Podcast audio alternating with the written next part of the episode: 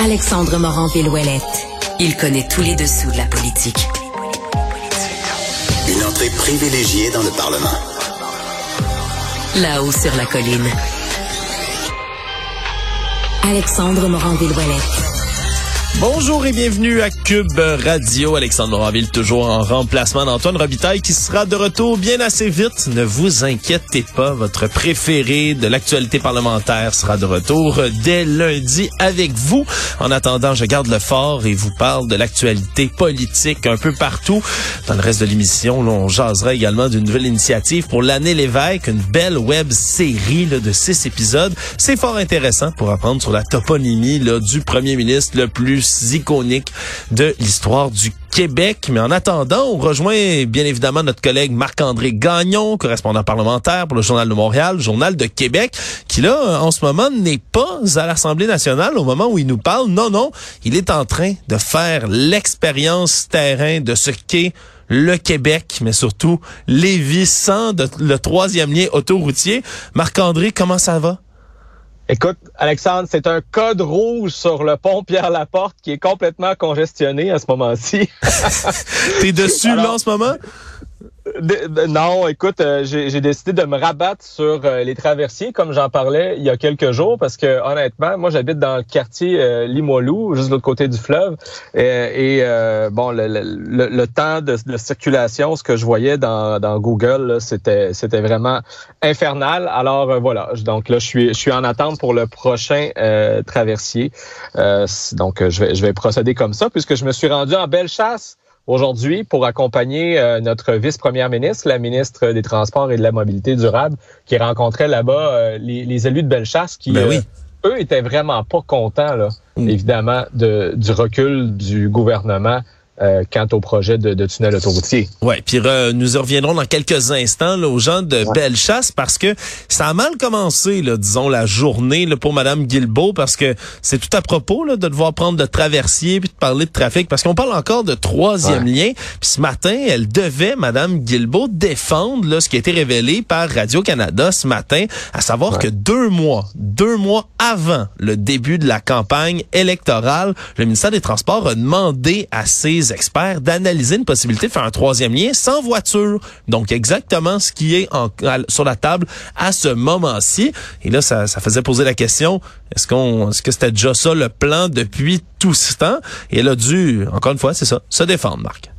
Ben c'est ça, parce qu'il y, a plusieurs personnes qui, doutent beaucoup du fait que les ministres du gouvernement assurent que pendant les élections, personne euh, ne se doutait qu'on pourrait euh, reculer de cette façon sur le projet de troisième lien routier. Mais effectivement, comme tu l'as mentionné, ce matin, on a appris que deux mois avant le déclenchement de l'élection, ben le ministère des Transports avait mandaté euh, donc ses experts pour étudier le scénario d'un troisième lien qui serait dédié uniquement au transport collectif. Ça, c'est ce qui reste de l'engagement euh, aujourd'hui. Alors, on lui a posé euh, évidemment euh, la question. D'abord, euh, est-ce que vous le saviez? Puis elle nous a dit, bon, écoutez, moi, j'étais pas même pas euh, ministre des Transports à ce moment-là. Et elle s'est défendue en disant essentiellement ben, que c'est normal dans un projet d'infrastructure majeur d'étudier plusieurs scénarios, d'étudier toutes les alternatives.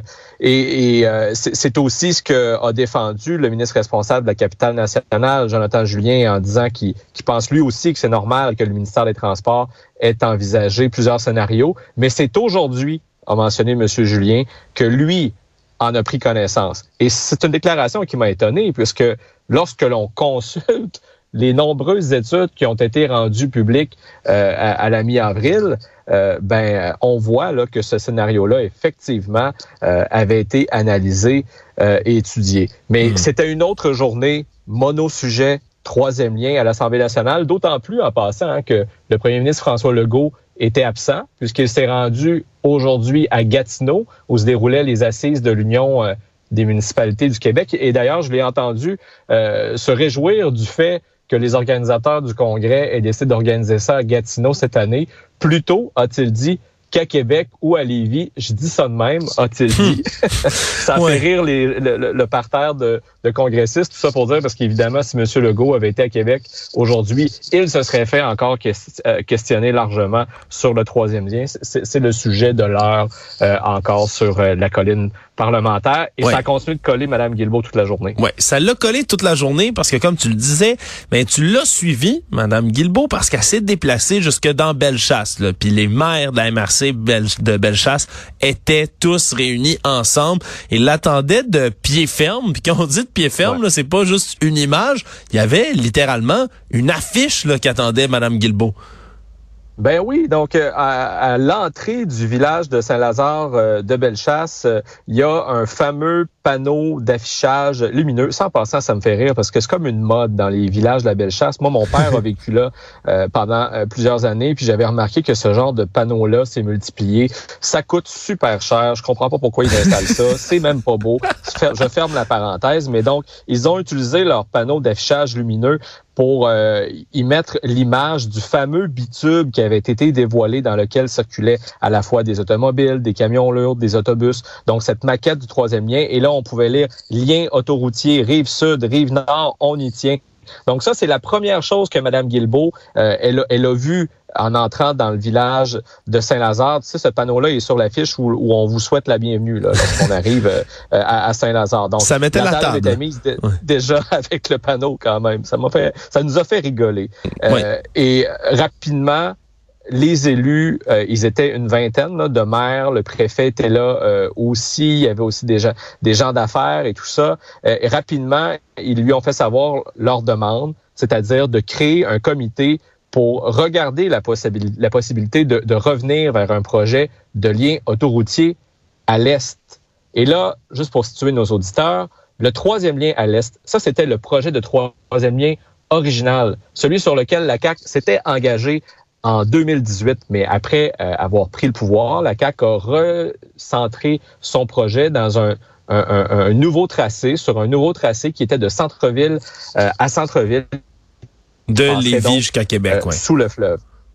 Donc, quand on parle à l'est, c'est davantage à la pointe de l'île d'Orléans. On pourrait penser à un scénario de pont ou encore un scénario de pont-tunnel euh, sur lequel pourraient circuler notamment des camions lourds, parce que ça, c'était un des problèmes avec le troisième lien, le tunnel Québec-Lévis de centre-ville à centre-ville. La pente euh, souterraine était tellement prononcée que c'était trop risqué sur le plan de la sécurité de permettre le transport de marchandises. Alors, tout ça pour dire que les élus de Bellechasse c'est ce qu'ils veulent. Et Mme Guilbeault, ben, elle n'a pas complètement fermé la porte à l'idée de créer un comité. Elle leur a dit, OK, on va créer, je la cite, une sorte de comité, mais évidemment sans toutefois ouvrir la porte au retour éventuel d'un projet de troisième lien à l'Est, puisque bon, la CAQ a enterré l'engagement déjà d'un troisième lien routier de centre-ville à centre-ville, d'autant plus celui d'un troisième lien à l'Est. Donc c'est vraiment une structure de communication, une nouvelle structure de communication entre son ministère et les représentants de Bellechasse qu'elle leur a euh, offert, dont l'objectif serait de discuter, d'échanger sur l'amélioration de la fluidité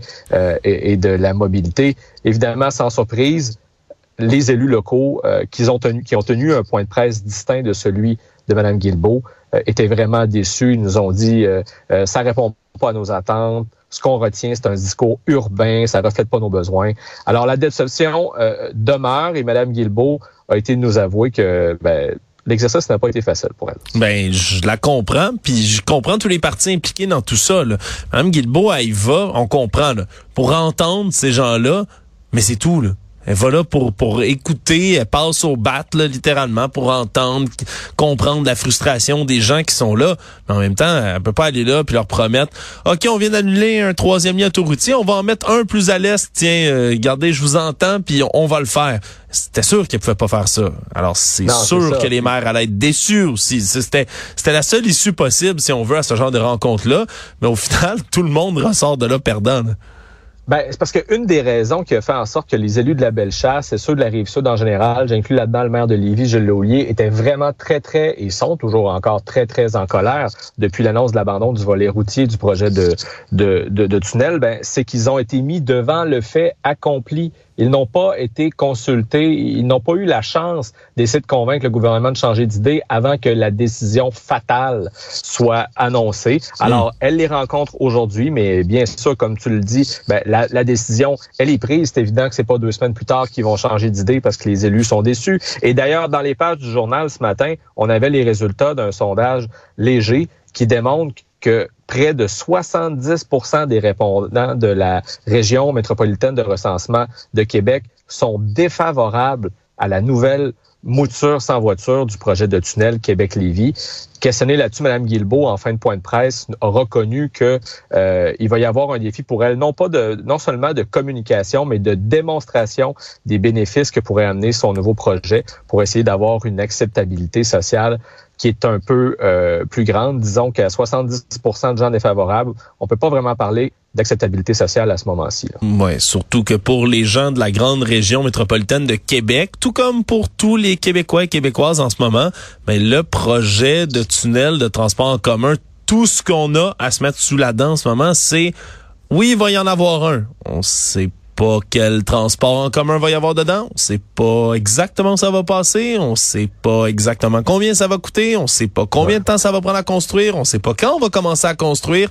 Euh, honnêtement, c'est sûr que quand c'est flou comme ça, qu'on a juste un espèce de projet encore une fois, là, un projet incomplet qu'on qu'on a sur la table comme ça, mais c'est sûr c'est difficile de satisfaire les gens. Puis tu as raison, puis je pense que c'est une des erreurs qu'a fait le gouvernement en, en dévoilant la nouvelle mouture de son projet, en, en, confirmant qu'ils enterraient le projet de, de, de tunnel autoroutier, c'est que le nouveau projet, il n'est pas bien défini. Pourtant, dans les études, il y a déjà énormément d'avenues qui ont été envisagées. Et, et plutôt que de dire, ben, comme on l'a étudié, ce sera soit des autobus ou un tramway. Le premier ministre, puis après Mme Guilbeault a fait la même chose, a évoqué la possibilité peut-être d'un tunnel, d'un genre de REM qui pourrait emprunter euh, ce, futur tunnel dédié au transport collectif, alors qu'on se doute que s'ils vont vers des alternatives euh, comme celle-là, que ça risque de coûter plus cher qu'un tramway qu'on prévoit déjà insérer à Québec ou que des autobus électriques qui demanderaient probablement une infrastructure euh, moins importante. Donc, ils auraient déjà pu être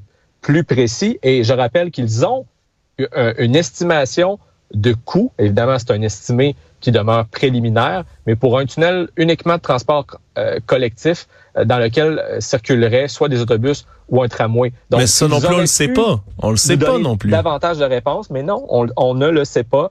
Et il ben, faut croire que s'ils nous donnent pas l'information, c'est parce qu'elle ne fait peut-être pas encore leur affaire, parce que ça coûte trop cher, parce que bon, qui sait? Mais euh, encore une fois, euh, c'est souvent la conclusion dans ce dossier-là. Beaucoup encore de questions sans réponse et la déception demeure. Ouais, Marc-André, je te, je te, le dis, moi, malheureusement, puis il va falloir qu'on essaie de se guérir là, ensemble à coup de chronique comme celle-là, de mon cynisme ambiant sur les infrastructures au Québec. J'ai l'impression qu'à chaque fois qu'on nous présente un prix et un délai, on va dépasser le prix, puis on va dépasser le délai. Pourquoi pas dire le vrai prix d'avance si on le sait que ça va en tout cas. Regarde moi je me ça me fâche à, chaque fois là étant résident moi tu vois de l'est de Montréal tout près de P9 hein, le service de bus rapide P9 là qu'on a promis depuis mm. des années là d'allonger. la facture est comme passée là elle a comme triplé en quelques temps pour des raisons obscures. Moi, en tout cas, regarde, moi, je suis rendu tellement cynique sur les, ben, sur les infrastructures. Je suis mieux d'arrêter d'en parler pendant que D'ailleurs, parlant d'infrastructures, il y a probablement pas de hasard si François Legault a choisi ce moment pour confirmer que l'autoroute 50 sera désormais désignée sous le nom d'autoroute Guy Lafleur. Ah. Euh, son décès est encore récent. Normalement, les règles de toponymie font en sorte qu'on attend un peu plus longtemps avant de désigner une infrastructure au nom d'une personne qui est décédée. Euh, mais bon, probablement qu'il cherche à, à changer le discours ambiant c'est une hypothèse. Peut-être que c'était prévu aussi euh, comme ça depuis longtemps. Et tu vois, de la toponymie, c'est justement ce qu'on va jaser avec ma prochaine invitée qui s'en vient parce que c'est arrivé une fois dans l'histoire où on a nommé un boulevard après 15 jours seulement du décès de quelqu'un. Et cette personne, c'est René Lévesque. Merci beaucoup, ah Marc-André Gagnon, correspondant parlementaire, Journal de Montréal, Journal de Québec. Merci d'avoir été là. À bientôt. Bon traversier.